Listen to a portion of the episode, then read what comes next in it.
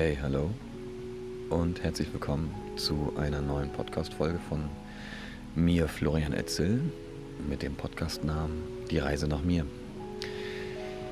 Ähm, das ist jetzt Folge Nummer 14 und ich weiß noch nicht, wie ich sie nenne. Auf jeden Fall ist es eine Geschichte von mir. Mm. Eine sehr persönliche Geschichte von mir, mm, die nur ganz wenige Menschen von mir wissen.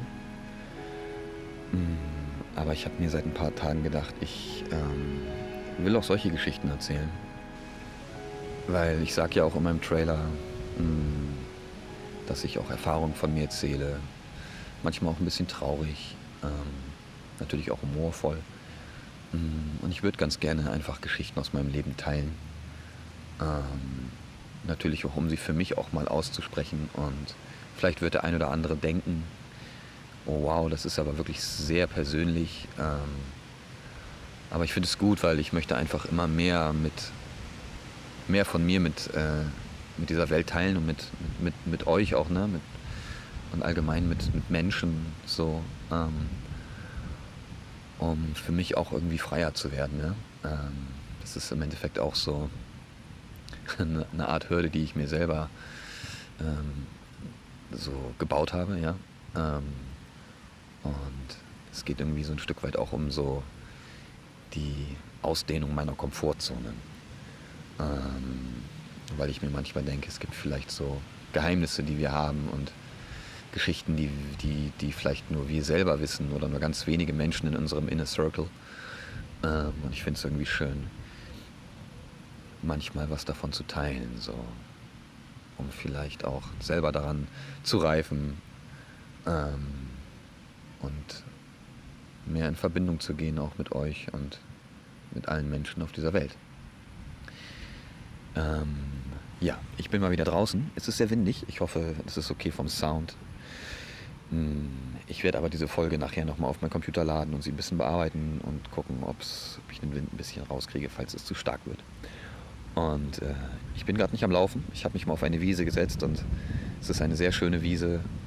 kurz vorweg, ich habe gerade, ich finde es manchmal schön, mal kurz so andere Menschen zu beobachten und mich einfach mal so da reinfallen zu lassen. Und ich habe so ungefähr, sag mal, 20 Meter von mir entfernt ist eine Holzbank, die steht am, an so einem Wegesrand.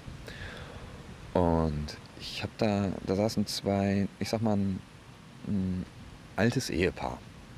Und kein älteres, sondern wirklich ein altes Ehepaar. Und ich habe sie so kurz beobachtet. Ich fand es so schön. Die haben einfach miteinander gelacht und waren so, so verbunden. Es hat irgendwie so mein Herz gerade einfach erfüllt. Das wollte ich mal kurz sagen. Und ähm, ich habe einfach ganz ruhig gesessen. Ich habe mir meine Zigarette gedreht. Und ähm, dann sind die aufgestanden und sind noch so, naja, so. Hm, die haben dann irgendwann ein Händchen gehalten und sind dann halt ja, natürlich weggegangen. So. Und ich fand es total schön, weil ich einfach die beiden gesehen habe, so wie, wie jung sie eigentlich noch sind. Versteht ihr? Ähm und ich habe dabei so gemerkt, wie sehr, naja, wie wir Menschen halt so älter werden und dann irgendwie auch äußerlich älter werden, aber teilweise so noch so jung aussehen, innen drin, ja. Und die waren so am Schlendern. Die waren halt so richtig so am Schlendern, wie so zwei Jugendliche, die so ein bisschen hin und her schlendern und einen Fuß nach den anderen setzen. Und der, der Typ hatte auch einfach so irgendwelche Sportschuhe an. Und das fand ich total angenehm, den beiden so dabei zuzuschauen, wie sie so, naja, wahrscheinlich jetzt nach Hause gehen, in ihr Haus, Wohnung, was auch immer. Und einfach einen entspannten Abend miteinander genießen. Das fand ich richtig, richtig cool gerade. Ähm, ja, da bin ich so ein bisschen es hat mich sehr gerührt, ja, mm, das so zu sehen. Gut. Ähm, ja, jetzt zu meiner Geschichte. Und ich kann auch noch sagen, mir fällt das schwer, ja, ähm, sowas zu erzählen, aber ich will mal einfach so ein bisschen mehr, naja, so ein bisschen, bisschen mutiger werden, ja. Und ähm, ich denke, es gibt, jeder hat irgendwie so Geschichten, die er vielleicht noch nie erzählt hat oder sowas. Und ich finde es manchmal, also ich finde, es ist einfach schön, seinen sein Mut ab und zu mal so etwas herauszufordern. Gut. Ähm, ich gucke mal eben auf die Zeit, dass ich nicht zu lange rede. Und zwar, mh, mm, ich habe ja in einer Folge erzählt, die eine Folge heißt ja Neubeginn trocken. Und ähm, wenn ihr alle meine Folgen gehört habt, wisst ihr ja, dass ich seit, naja, ich gucke mal eben auf meinen Kalender, auf morgen, den 19., auf den Tag genau, seit zwei Jahren und zehn Monaten trocken bin. Ähm, nach wie vor und es ist mega geil. Ähm, also ich trinke keinen Tropfen Alkohol mehr. Und ich esse ihn auch nicht. Ähm, und ich habe eine Geschichte. Es gibt so, ich sag mal, es gibt drei Geschichten in meiner Saufzeit, die sehr, sehr schlimm waren. Ähm, und ich möchte jetzt nicht hier alle drei Geschichten erzählen. Ich möchte eine Geschichte erzählen, aber es gibt so drei, die sind so hängen geblieben. Und es gibt manchmal Momente, da denke ich noch über die nach. Und es zieht mich manchmal sehr runter, mm, weil wenn ich natürlich drüber nachdenke, sind sie halt sehr präsent und in meiner Gegenwart. Ja? Mm, gleichzeitig geben mir aber auch die Geschichten Mut.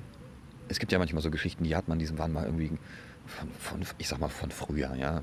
Je nachdem, wie du dein Früher ähm, betitelst, ja.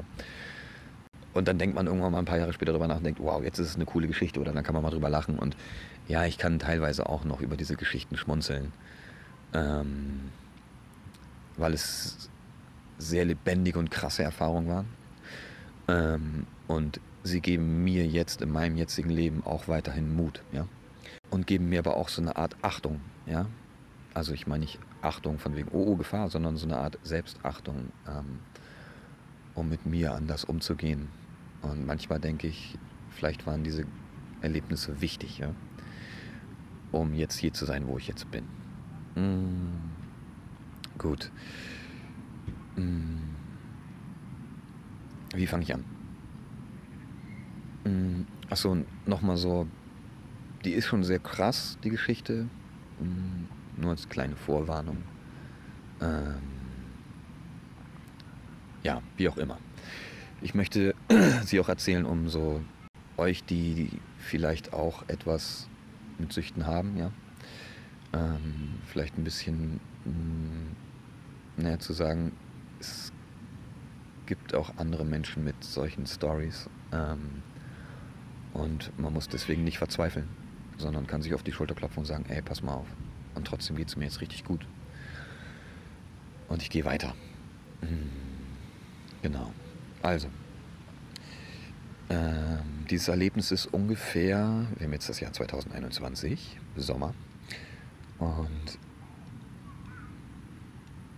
ich glaube, dieses Erlebnis war in, im Herbst vor ungefähr fünf Jahren. Ja, ich schätze mal vor fünf Jahren. Und mm, viele von euch wissen ja auch wahrscheinlich, dass ich DJ bin und regelmäßig auch in Clubs auflege oder aufgelegt habe, jetzt natürlich schon länger nicht mehr wegen Coroni Mahoney. Ähm, und an diesem Abend habe ich auch in einem Club aufgelegt. Also ich wurde gebucht, ganz normal. Ähm, ich soll ungefähr eine Stunde, anderthalb auflegen. Und dieser Club ist bei uns in Bremen an der Bahnhofsmeile. Ja? Ähm, es war kein großer Club, ein cooler Club, hat mir sehr gefallen. Mm, ich war da vorher noch nie. Ähm, genau. Und ich wusste, das wird eine richtige Ausnahmsparty. Ja? Ähm, weil das ist so eine Partyreihe, die findet zweimal im Jahr statt bei uns in Bremen. Und ähm, genau, da ist immer halt richtig Abriss, okay? Und kleines Detail nebenbei, wenn man als DJ gebucht wird, zumindest ist es so gang und gäbe, dann habe ich natürlich auch an dem Abend frei saufen. Also alles, was im Backstage ist oder auch das, was nicht im Backstage ist, was ich mir bestelle, darf ich umsonst konsumieren. Und ich war, was Alkohol angeht, ein absoluter hemmungsloser Trinker, ja. Also ich habe nicht getrunken, ich habe gesoffen, ja. Also ich habe alles in mich reingeschüttet bis zum absoluten Exitus. Oder wie sagt man das? Exitus. So. Also ich hatte locker schon tausend Filmrisse in meinem Leben. Ähm, also war ich ein Rauschtrinker also mir ging es um den Rausch, ja. Mir hat das, war mir völlig egal, wie das schmeckt. Das hat für mich noch nie eine Rolle gespielt. Ich war ähm, zudem auch so ein, ich war ein Biertrinker, Ne? Ähm, und natürlich habe ich mir Mischen reingeschossen oder kurze oder was weiß ich was für Cocktails oder Whisky, Wodka, Tequila, den ganzen Bullshit. Ja?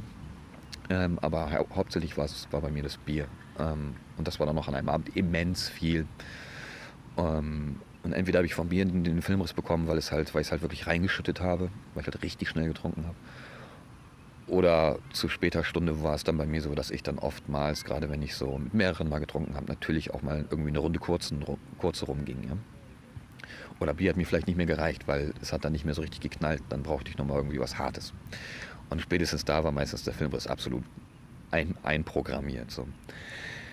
Naja, ähm, so, ich packe auf jeden Fall meine Sachen zusammen an dem Abend, habe mein Set irgendwie zusammengebaut auf meinem Laptop und war irgendwie froh, geile Playlist, bla bla bla. Ich gehe dahin, wird richtig nice.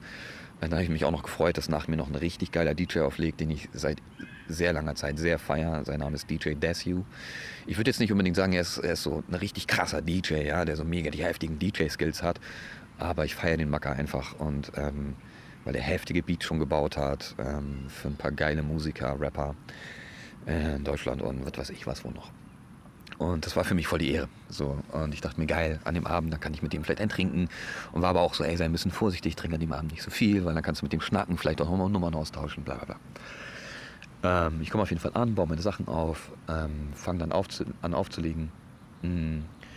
Und es gibt dann so in diesen, naja, in diesen, bei solchen Veranstaltungen sind meistens so, stehen dann meistens so eine großen, ich sag mal so eine, so eine Art kleine Badewannen irgendwie im Backstage-Bereich auf dem Tisch, ja, so eine, so eine großen Bowls oder wie man die nennt, sind voll mit Eis und dann stehen da irgendwie Cola drin und Sprite und bla bla bla bla bla, alles gekühlt und Wodka und so.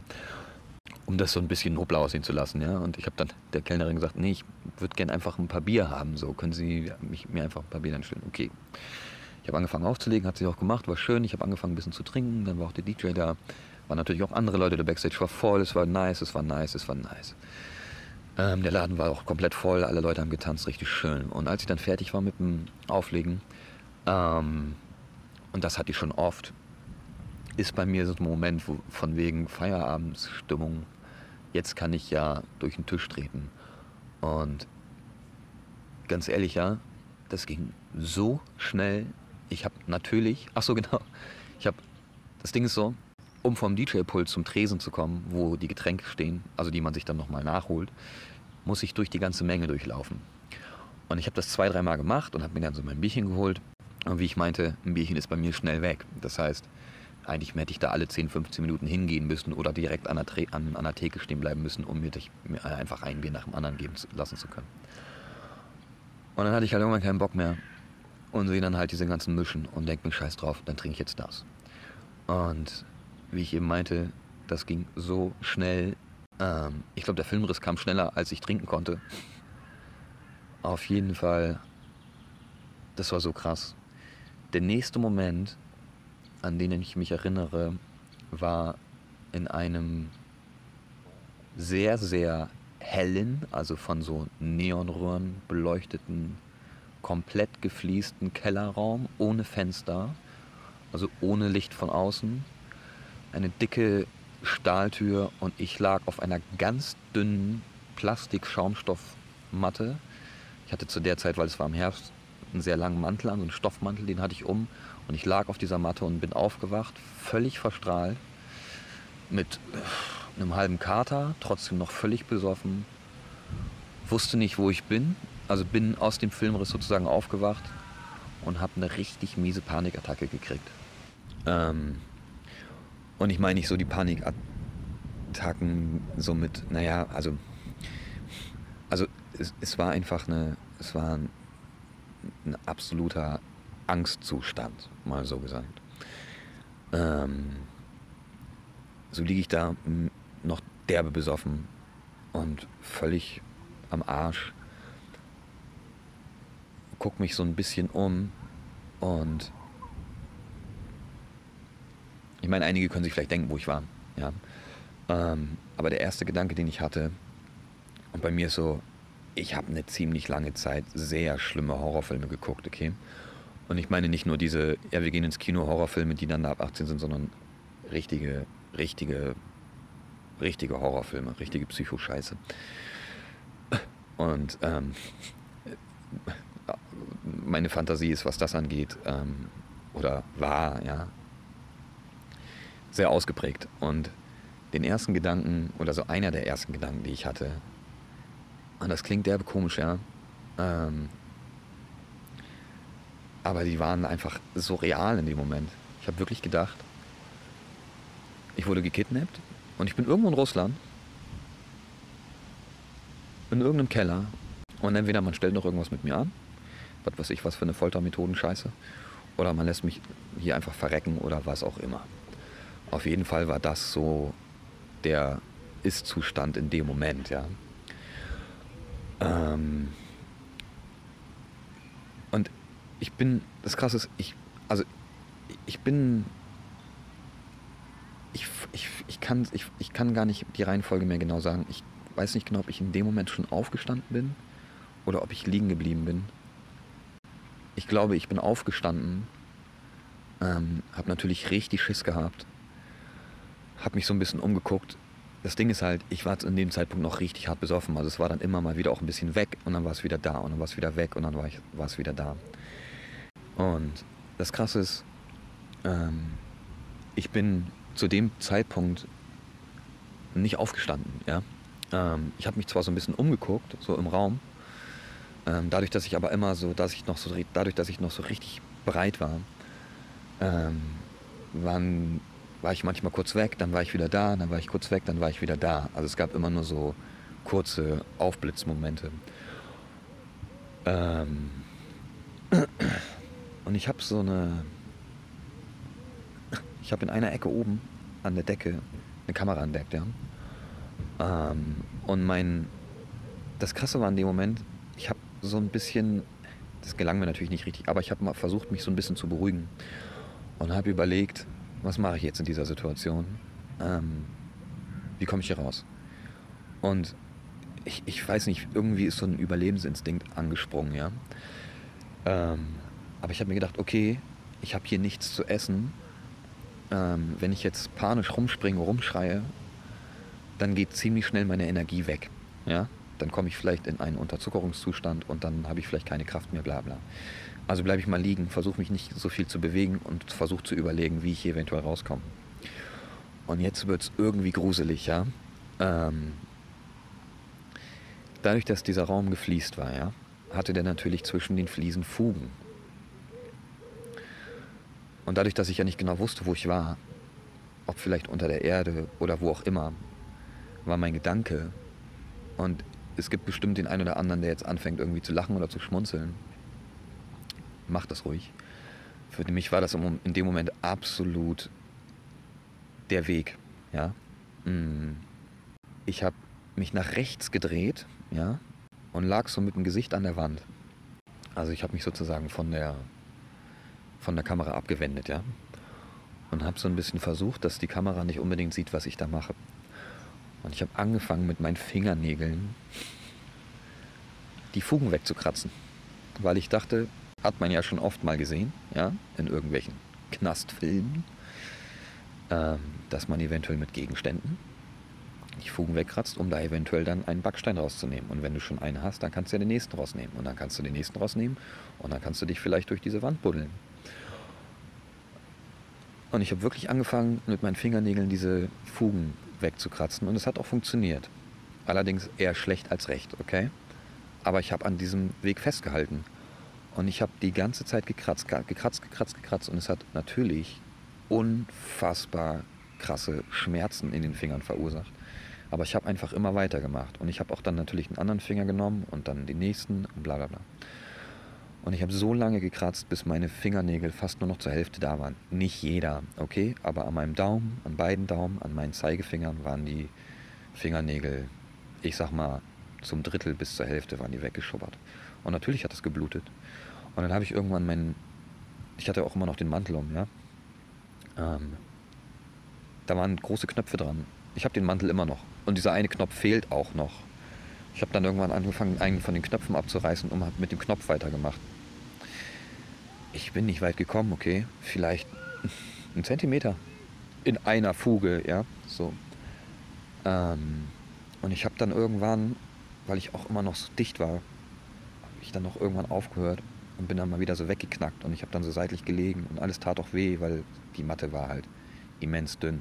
Und ich habe dann angefangen, irgendwann, als ich dann gemerkt habe, es bringt hier gar nichts, habe ich natürlich die Kontrolle verloren. Ähm, und habe dann angefangen, diese Matratze aufzureißen und bin richtig sauer geworden und wusste halt nicht mal, was ich, was ich machen soll. Und ich glaube, ich habe einfach mal für ein paar Momente den Verstand verloren. Und dann bin ich irgendwann aufgesprungen, weil dann konnte ich auch nicht mehr pennen. Ich bin natürlich irgendwie ein paar Minuten mal weggeknackt oder mal zehn Minuten und bin dann wieder wach geworden und dann habe ich mich wieder gedreht. Hm, ich habe auch geweint ähm, und war völlig, völlig weg. So. Ähm, und ich bin dann irgendwann aufgestanden, bin dann zur Tür und dann habe ich irgendwann, stand ich vor dieser Tür und dann habe ich natürlich angefangen dagegen zu klopfen, habe dann gerufen und irgendwann wurde es immer lauter also mein Klopfen wurde, mein Klopfen wurde halt immer doller, immer lauter. Hab dann volle Pulle dagegen geballert, richtig, richtig, richtig laut, mit voller Kraft und auch gegengetreten, hab geschrien. Dann hat jemand von außen diese Tür aufgemacht und vor mir standen zwei Polizisten. Und ganz ehrlich, ja, ich hatte natürlich voll Schiss vor diesen beiden Polizisten. Und in dem Moment waren es für mich keine Polizisten, es waren Bullen, ja. Ähm, die haben mich natürlich festgehalten. Ich habe dann versucht rauszurennen. Ähm, ich kam natürlich nicht weiter. Die standen dann zu zweit irgendwie vor der Tür. Und dann habe ich angefangen, mich mit denen da rumzuschubsen. Der eine hat mir auch, ich weiß nicht, ob mit Absicht oder aus Versehen, aber hat mir tierisch auf den großen Zeh getreten. Ähm, der dann auch echt ein, zwei Wochen noch richtig schön, richtig schon blau war. Und dann haben die mich wieder halt so zurückgeschubst, mehr oder weniger. Und dann war ich halt wieder in der Zelle. Das Ding ist ein, ein, ein, ein richtig gutes Ding in dem Moment war, ich wusste, ich bin bei der Polizei. Und das hat mich sehr beruhigt und natürlich hatte ich trotzdem noch Schiss, weil verdammte Scheiße, es war in so ein Raum, wo einfach nichts war. Ich habe mich also wieder hingelegt und habe versucht, ein bisschen weiter zu pennen. Und dann sehe ich halt irgendwann neben der Tür, das habe ich auch vorher einfach die ganze Zeit nicht gesehen, weil das absolut unscheinbar ist und weil auch einfach über der Tür nicht steht. Und witzigerweise, ich habe das mal einem Polizisten später gesagt, da steht nicht über der Tür, beruhigen Sie sich, Sie sind bei der Polizei. Du weißt nicht, wo du in dem Moment bist, wenn du in so einer Ausnüchterungszelle aufwachst. Also spätestens jetzt wisst ihr, ich war in einer Ausnüchterungszelle. Und in der Wand, ja, auch so komplett mit so, so ebenbündig mit den Fliesen ist halt so ein silbernes, ja, so ein, ja weiß ich auch nicht, so ein, so ein silbernes Tablett in der Wand, ja. Äh, so ein bisschen matt. Und da ist so ein ganz kleiner Knopf. Da kannst du draufdrücken und dann kannst du mit denen sprechen, die irgendwo oben sitzen. Und ich musste natürlich irgendwann tierisch nötig pissen. Und ich habe dann darauf gedrückt und habe dann gesagt, ey Leute, ich muss pissen, ich kann nicht mehr. Und dann sagt der Polizist dann durch dieses Ding natürlich völlig, völlig nüchtern, ähm, beruhigen Sie sich, es kommt gleich jemand. Und nach, weiß ich nicht, gefühlten 15, 20 Minuten habe ich das wieder gemacht und ich konnte nicht mehr. Weil ich habe immens viel gesoffen natürlich. Und dann war der wieder so. Und ja, es ist mir sehr peinlich, dass ich das jetzt erzähle. Aber ich habe gesagt, ich erzähle die ganze Story. Ich habe mich dann weggedreht von der Kamera und ich habe in die Zelle gepisst, einfach auf die Fliesen, weil ich nicht mehr konnte. Ich habe es nicht mehr ausgehalten. Und dann, zehn Minuten später, hat sich die Tür, hat sich die, öffnete sich die Tür und dann kamen halt zwei Polizisten, die mich dann da rausgetragen haben, weil die gemerkt haben, ich hoffe, sie haben es so gesagt, gedacht, aber die haben, haben mich dann rausgezogen und für mich war der Moment so, ja okay, es reicht dann noch langsam mit dem Jungen da in der Zelle. Weil die Fugen waren kaputt, die Matte war komplett zerrissen. Äh, der Boden war voll mit, mit Pisse. Und sorry, wenn ich nicht Urin sage, sondern Pisse, weil es war für mich in dem Moment Pisse. Und ich habe mich unglaublich schäbig gefühlt. Und anstatt dass die mich dann freigelassen haben, haben die mich einfach über den Flur, natürlich beide so, haben die mich so festgehalten, ich weiß nicht, vielleicht zehn Meter weiter in eine andere Zelle gepackt. Die war dann halt allerdings offen, die war dann mit Gitterstäben. Und da war dann auch wieder eine Matratze drin und so ein Bla. Auf jeden Fall, eine Sache hat mich sehr beruhigt. Ich habe auf der anderen Seite vom Flur war so eine kleine Holzkiste und da lag mein Rucksack drin. Rucksack drin. Und für mich war dann in dem Moment klar, okay, ich bin hier schon sicher und meine Sachen sind noch da. Ähm, und dann habe ich mich da halt nochmal hingelegt und dann kamen die irgendwann. Ich, ich weiß auch nicht, wie lange ich da noch lag. Ja? Ich schätze mal, ich bin vielleicht so um 1 Uhr nachts abgehauen. Also 1 Uhr nachts war das Ding, wo ich irgendwie vielleicht aus dem Club bin. Ähm, und morgens um, ich glaube so gegen 10 oder halb 10, so ungefähr, kamen dann nochmal zwei und der eine hat halt mit so einem Pustegerät ähm, seine Hand durch die, durch die Gitterstäbe, seinen Arm so durch die Gitterstäbe ge, ge gehalten und ich sollte halt von innen, ich sollte dann aus der Zelle, ich sollte dann pusten in dieses Gerät, also ein Alkoholtester. Und ich habe so krass gehofft, dass die mich jetzt freilassen. Und der Typ sagt, sie haben immer noch 1,6 Promille und das war ungefähr um 10 Uhr morgens. Ähm, das Ding war aber, dadurch, dass ich schon so oft so viel Alkohol gesoffen habe, ja, hatte ich auch was in mir, dass ich ganz schnell auf den Modus switchen konnte, mich zu beherrschen, ja, um nicht mehr so zu lallen, um gerade zu stehen, um sozusagen in dem Moment so klar zu kommen, um den Polizisten klar zu machen, sie können mich jetzt gehen lassen, ich schade mir nicht mehr und ich schade auch anderen nicht mehr, wenn sie mich jetzt nach Hause gehen lassen. Und glücklicherweise haben die gesagt, ja okay, wir drücken ihnen, wir drücken jetzt ein Auge zu, wir glauben ihnen.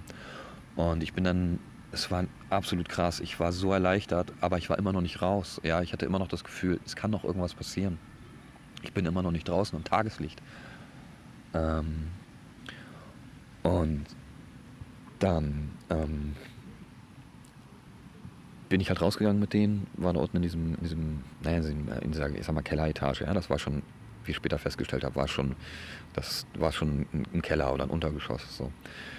Ähm, und ein Raum weiter lagen mein, mein komplettes Equipment, weil ich hatte natürlich, ich habe ja aufgelegt. Ich hatte alles dabei. Ich hatte meinen mega teuren Laptop, meine Soundkarte, meine Kabel, meine Kopfhörer, meine Nadeln, meine Platten, meine externe Festplatte, was weiß ich was noch dabei, meine kleine Pad-Maschine. Also ich hatte Equipment von, ich sag mal, locker 3000 Euro dabei. Und ich war so unfassbar erleichtert, dass das alles noch da war. Und ich sollte dann unterschreiben, die haben das alles fein säuberlich aufgelistet, was alles dabei war konnte ich auch verstehen. Nicht, dass ich die ich vielleicht dann noch denke, die haben irgendwas geklaut, ist ja auch egal. Oder was von mir weggenommen, was weiß ich. Damit sie sich selber natürlich ähm, sicher gehen können. So das bla bla bla. Ich habe dann alles in Ruhe eingepackt, die haben mir dabei zugeguckt und dann bin ich halt die Treppe hochgelaufen mit denen, die beiden halt im Rücken. Und dann habe ich mich oben von denen verabschiedet, bin rausgegangen, war am Tageslicht. Und das war, ey, das war natürlich die absolute Erleichterung pur ähm, und ein absoluter Glücksmoment, als ich einfach die Sonne gesehen habe. Ähm, es war ein Samstag und es war, ja, wie gesagt, ungefähr 10, 10 Uhr morgens, vielleicht halb elf. Und ja, ich war natürlich immer noch, hatte natürlich unfassbar viel Restalkohol in mir. Also ich war noch betrunken, war auch schon hart verkatert in dem Moment. Mm, und ich bin an so einer Hauptstraße lang gegangen und ich wollte nur weg von dieser Hauptstraße und bin dann halt durch so kleine Seitenstraßen gegangen und das war der Moment, in dem ich eigentlich richtig, einmal so richtig krass zerbrochen bin. Also es hat mich so umgehauen, diese, meine Emotionen, meine Gefühle. Ich bin in Tränen ausgebrochen. Ich habe mich einfach auf so einen Kannstein gesetzt und konnte einfach nicht mehr. Und ich habe in dem Moment meinen Daddy angerufen, weil er in dem Moment der einzige Mensch war, mit dem ich sprechen wollte. Ähm, und auch, sage ich mal, der einzige Moment, Mensch, der bei dem ich das Gefühl hatte, dass er mich in diesem Moment verstehen kann. Mm, und ich habe natürlich Angst gehabt, ihm das zu erzählen, weil, also ich habe mich natürlich auch unendlich geschämt und ich wollte auch nicht, dass er Angst bekommt, ja. Ähm, und es war nicht die erste schlimme Situation, die ich so gemacht habe, angestellt habe, erlebt habe, wenn ich im Alkoholrausch war. Ähm, aber es hat mir unglaublich viel Halt gegeben in dem Moment eine vertraute liebevolle Stimme zu hören. Ähm, es hat mir sehr gut getan, auch dass er mich in dem Moment nicht verurteilt hat, sondern mir zugehört hat. Und ich habe ihm halt die Geschichte erzählt und ja, ich bin dann halt nach Hause gelaufen, auch ganz langsam, ganz in Ruhe. Ich habe mir erstmal, ich glaube bei einem Kiosk oder beim Bäckers, weiß ich nicht mehr genau, eine große Flasche Wasser gekauft, auch Brötchen, um was zu frühstücken und bin dann nach Hause und habe mich natürlich halt erstmal wieder hingelegt und habe geschlafen. Also der Tag war halt komplett für den Arsch. Was ich sehr, sehr krass finde, hm, also die Geschichte holt mich ab und zu mal noch mal so ein, beziehungsweise sie holt mich nicht ein, so, ne, so, aber also sie wirft mich nicht mehr um. Ähm, aber manchmal denke ich halt noch an die Geschichte und ich bin unfassbar dankbar, dass ich diese, diese, dass ich dieses, diese, naja, diese Erfahrung, diese Nacht leben, lebend, dass ich da lebend wieder rausgekommen bin, dass ich natürlich nicht gekidnappt wurde, dass ich hier sitze und darüber so sprechen kann und dass ich einfach, ja, auch durch das Erleben mehrerer solcher Geschichten, wo ich manchmal das Gefühl hatte, alter Schwede, hast du gerade verschissen. Also so dermaßen in einen Hundehaufen getreten, mit der Fresse rein, dass ich trotzdem noch einfach so ein wundervolles, wunderschönes, lebendiges Leben führen darf so unglaublich viel Freude in mir hervorruft. Ähm, und ich unglaublich dankbar sein kann jeden Tag und auch bin, ähm, wie schön das Leben ohne Alkohol ist. Ähm, ich finde es grauenhaft, dass Alkohol einfach eine legale Droge ist. Und es ist einfach eine fucking Droge. Genauso wie alle anderen. Und es ist genauso schlimm wie Heroin und wie Crystal Meth und Kokain und diesen ganzen Bullshit zusammen. Da gibt es kein, ah, das ist ja jetzt eine leichte Droge oder so. Und ey, ich kann mal eben nebenbei. Es heißt ja immer so oft, äh, Marihuana ist eine Einstiegsdroge. Und ich habe das letztens auch nochmal in so einer Podcast-Folge von jemand anderem gehört. Alkohol ist die Einstiegsdroge, nicht Marihuana. Es ist einfach Alkohol. Oder vielleicht sind es auch Zigaretten. Und ich finde, man sollte da keine verschiedenen Ebenen aufmachen, sondern man kann es einfach alles auf eine Ebene stellen und einfach sagen, hey, das ist alles gleich schlimm. Ja? Oder gleich harmlos, je nachdem. Aber wenn du nicht mit umgehen kannst, lass die Finger davon. Ähm, naja, nochmal eben zu dem Abend. Ähm, was ich herausfand, ähm, also eben nochmal dazwischen geschoben, ja. So ein paar Tage sind vergangen und ich habe natürlich, war natürlich tagelang fertig, ich habe auch nochmal geweint, ich habe das versucht irgendwie nochmal zu reflektieren und bla bla, was ist mir da passiert und wie ist das passiert und so. Mir wurde von Leuten, die in dem Club waren, gesagt, ich war wohl irgendwann richtig lattenstramm und ich wollte dann irgendwann gehen, habe da meine Sachen zusammengepackt und so ein Security-Typ hat mich auch schon nach draußen begleitet, damit ich heile nach, damit ich heile nach draußen komme, weil die alle schon gecheckt haben, dass ich wohl richtig, richtig im Arsch war mit Lallen und durch die durch andere durchgucken und nicht mehr gerade stehen. Ähm, das war mir schon sehr peinlich. Was ich sehr krass fand, war, dass ich bin halt ein paar Tage später nochmal zu dieser Polizeiwache gegangen weil ich wissen wollte, was geschehen ist. Und ich bin da halt rein und da saß ein Beamter, Polizist, wie auch immer. Und ich habe ihn gefragt, was ist, wie, können Sie in die Akte gucken? Können Sie mir die Geschichte irgendwie erzählen, was da geschehen ist? Weil wenn man jemanden mitnimmt, ja, und auf eine, in eine Ausnüchterungszelle bringt, war mein Gedanke natürlich, ich habe Scheiße gebaut.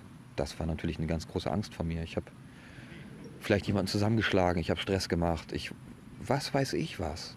Und ganz ehrlich, ja, ich war beruhigt, als der Typ mir das erzählt hat, da in der Akte stand, die Polizei hat mich an der Bahnhofsmeile ungefähr 400, 500 Meter von der Diskothek, wo ich aufgelegt habe, haben die mich eingesammelt zum Schutz vor mir selber, weil ich wohl so dermaßen im Arsch war und rumgetorkelt habe, rum, rumgetorkelt bin, dass ich entweder von anderen Leuten auf die Fresse gekriegt hätte, weil sie vielleicht dachten, so, so, so ein Opfer. Oder, und das war wahrscheinlich das andere Ding, weil ich vielleicht einfach sonst auf die Straße gelatscht wäre oder gefallen wäre und mich einfach ein Auto einfach tot gefahren hätte. Ähm, das heißt, die haben mich in so einen, so einen VW-Bus oder in so ein, man nennt es äh, so ein Sixpack, ja? also so eine große Bullenwanne. Ähm, da haben die mich wohl reingepackt. Mit Handschellen wahrscheinlich auf dem Rücken ähm, haben mich mitgenommen zum Schutz vor mir selber oder zum Schutz davor, dass mir einfach nichts passiert.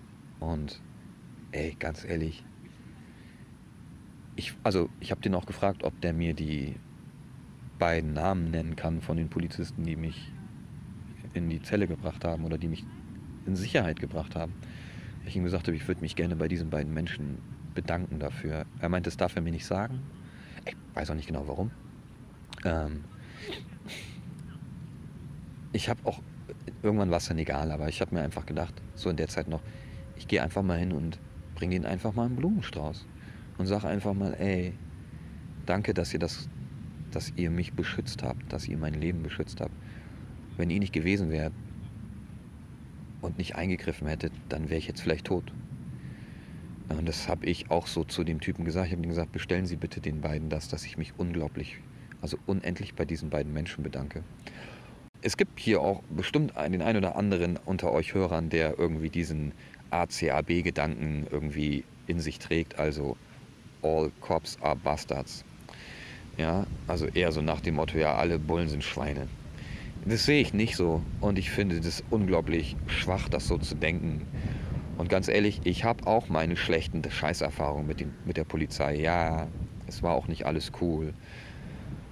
Ähm, aber ich finde es trotzdem gut, dass es. Ähm, es gibt viele auch von denen, die einen richtig guten Job machen und die wirklich auch in dem Sinne ihren Job tun, Menschen beschützen zu wollen, ja. Und ich denke mir manchmal, ey, weißt du was, wenn du deine scheiß ACAB-Gedanken irgendwie hast oder deine, deine, deine Einstellung dazu hast, dass alle Bullen irgendwie Schweine sind, hey, ganz ehrlich mal, komm mal in irgendeine Situation, wo du wirklich einfach richtig massiv Hilfe brauchst. Und spätestens dann, wo du dein Handy zückst und die 110 wählst, ja, sorry, aber dann wähl sie doch einfach nicht, sondern hilf dir doch in dem Moment selber. Sorry, wenn ich gerade so drastisch rede, weil ich weiß auch, natürlich ist für mich irgendwie gefühlt auch die größte Gang auf der Welt einfach die Polizei und ich weiß, wie viel Scheiße diese Menschen bauen, ja. Aber es sind dann nicht unbedingt, weil sie Polizisten sind, sondern weil sie einfach Arschlöcher sind. Weil sie einfach Arschlochmenschen sind. Und vielleicht waren sie es auch schon davor.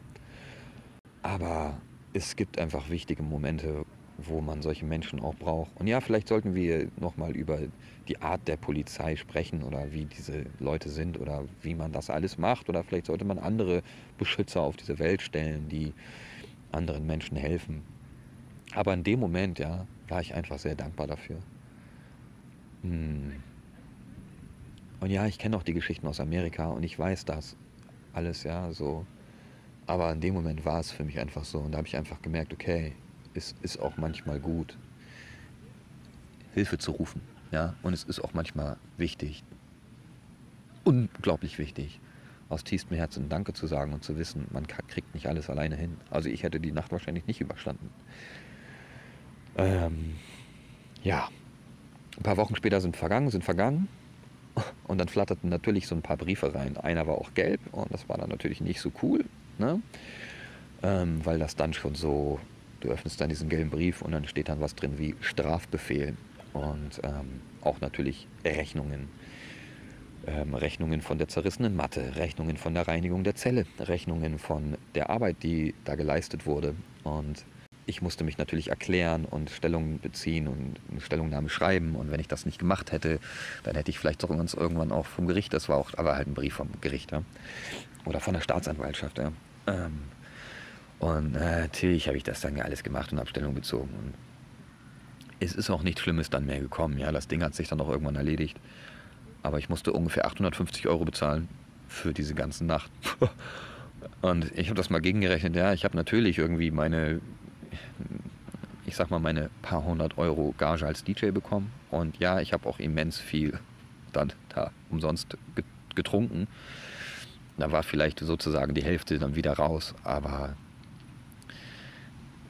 für das Erlebnis, das Erlebnis natürlich absolut unbezahlbar und für die Angst, die ich damals hatte, das war einfach ganz, ganz schlimm. Also scheiß auf die 850 Euro, kacke ich einen drauf.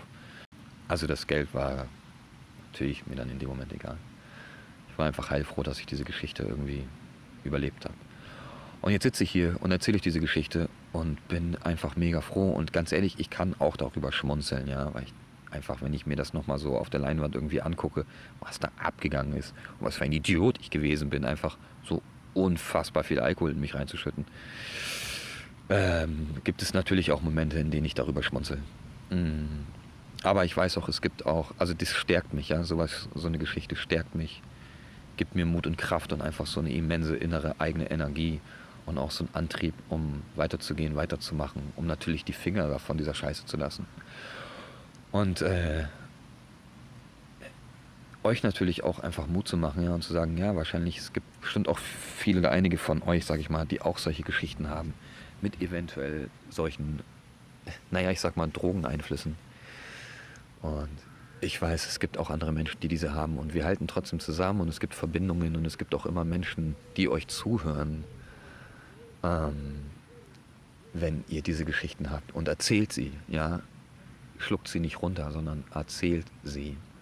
Und wenn ihr sie nur aufschreibt, aber es ist sehr, sehr heilsam und es hat auch echt so einen therapeutischen Hintergrund, sowas zu erzählen. Für mich gerade genauso, ja. Also mir tut das auch sehr gut, das endlich mal so wirklich frei zu erzählen und nicht nur irgendwie, das heißt nicht nur, aber es einfach frei zu erzählen. Und ja, es ist vielleicht auch ein bisschen gefährlich, weil vielleicht mein Arbeitgeber diese Geschichten hören kann oder wer auch immer was und sagen kann, ja, was sind Sie denn für ein komischer Mensch? Und dann denke ich mir so, ja, ist mir, ist, ist mir egal. Wenn du der Meinung bist, jetzt keine Zeit mehr mit mir verbringen zu wollen, okay, dann wünsche ich dir ein wunderschönes Leben und hau rein. Aber trotzdem finde ich es viel, viel wichtiger, es zu erzählen und es freizugeben in dieses kollektive Bewusstsein, in dem wir alle sind, ähm, um einfach auch heilen zu können, ja. Und ich gehe trotzdem nach diesen Stories, die ich hatte, und vielleicht erzähle ich die anderen auch nochmal in anderen Folgen. Aber ich gehe mit so einem Stolz und so einem schönen Gefühl einfach jeden Tag weiter. Und es gibt einen schönen Spruch bei den AAs, bei den anonymen Alkoholikern, bei denen ich lange war. Ich war jetzt schon lange nicht mehr da. Ähm, das heißt, und das habe ich, hab ich bestimmt schon mal in einer anderen Folge gesagt, aber es ist ein schöner Satz und der heißt gute 24 Stunden. Jeder Tag zählt. Und ich danke dir sehr für dein Zuhören meiner Folgen. Ähm, vielleicht kann ich den einen oder anderen von euch ein bisschen, bisschen berühren und einfach was mitgeben, auch so ein Schulterklopfer, um, um einfach dir auch zu sagen, ey Digga, du bist es wert, jeden einzelnen Tag zu leben. Ganz gleich, welche Geschichten du mitbringst, aber jede Geschichte hat ihren Wert in sich und war wichtig gelebt zu werden und ist auch immer noch wichtig, ähm, daraus reifen zu können. Gut, also das war's für diesen Tag, für diese Folge. Ich gehe jetzt nach Hause, lasse diesen Abend ausklingen und ähm, freue mich auf einen unfassbar wunderschönen, wertvollen neuen Tag. Danke und bis bald.